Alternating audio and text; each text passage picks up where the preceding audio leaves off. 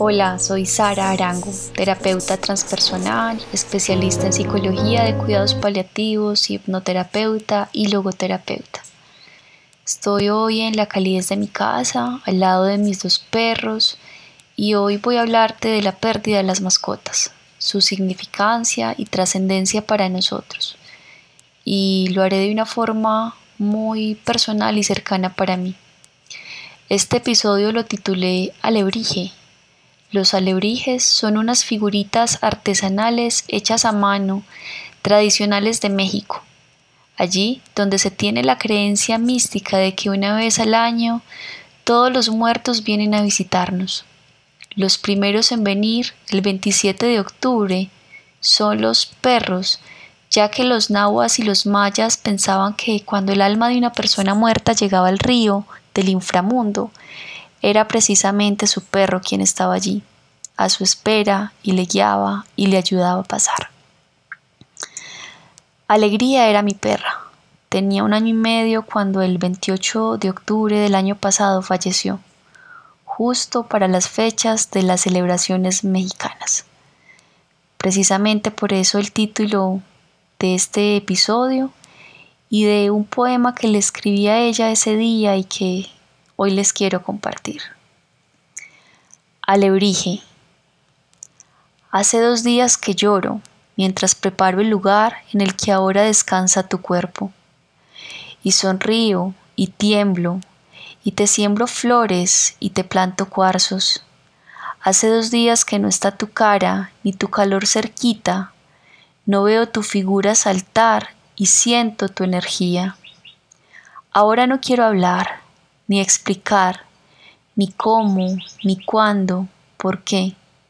Solo quiero sentirte, llenar mi alma de ti y pensar que cada 28 de octubre estará cerquita. Hace dos días que está mi amor, el amor más vivo que nunca, y te lloro, y te amo, y siento tu presencia más amorosa que siempre, y sonrío mientras siembro flores, árboles y amor. La muerte de un animal, de una de nuestras mascotas, es tan sentida y dolorosa como lo puede ser la muerte de cualquier ser amado. Para tu mente y procesos emocionales, no hay distinción entre el amor a un perro o a otro ser. La muerte de alegría la sentí tan vívida y profunda como la muerte de mi abuela mes y medio después. Y tuve las respuestas emocionales y mentales y psíquicas, en ambos casos propios del duelo. Un shock inicial, llanto sorpresivo y fuerte. Esto lo viví en ambos procesos. En un inicio no quería hablar con otras personas, no quería responder el teléfono, no quería escribir, no quería que me preguntaran qué estaba pasando.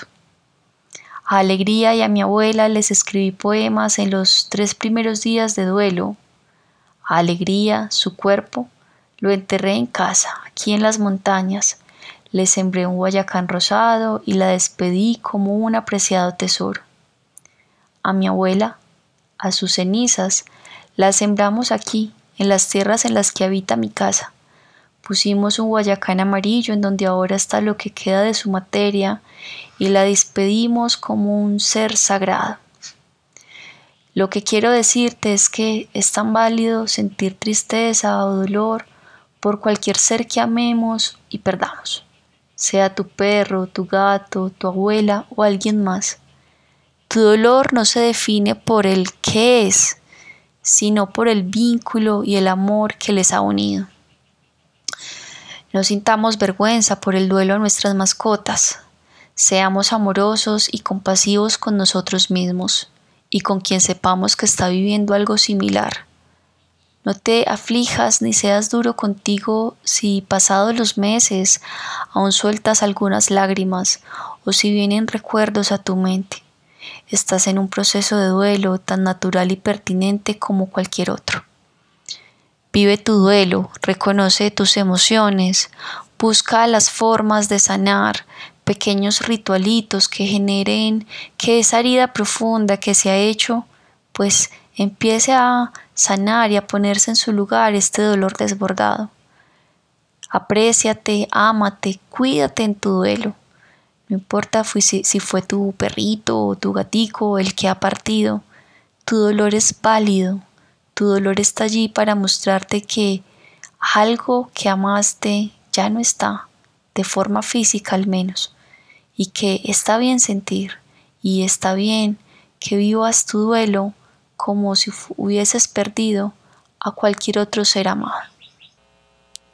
Y si tal vez es uno de tus hijos el que ha vivido la pérdida de su mascota o uno de tus niños cercanos, no subestimes sus emociones, sus sentimientos. No le digas que no importa y que todo está bien porque para él, para ella, pues no todo está bien. Ha perdido también a alguien a quien amaba, a alguien con quien jugaba, a alguien que era cercano a ellos.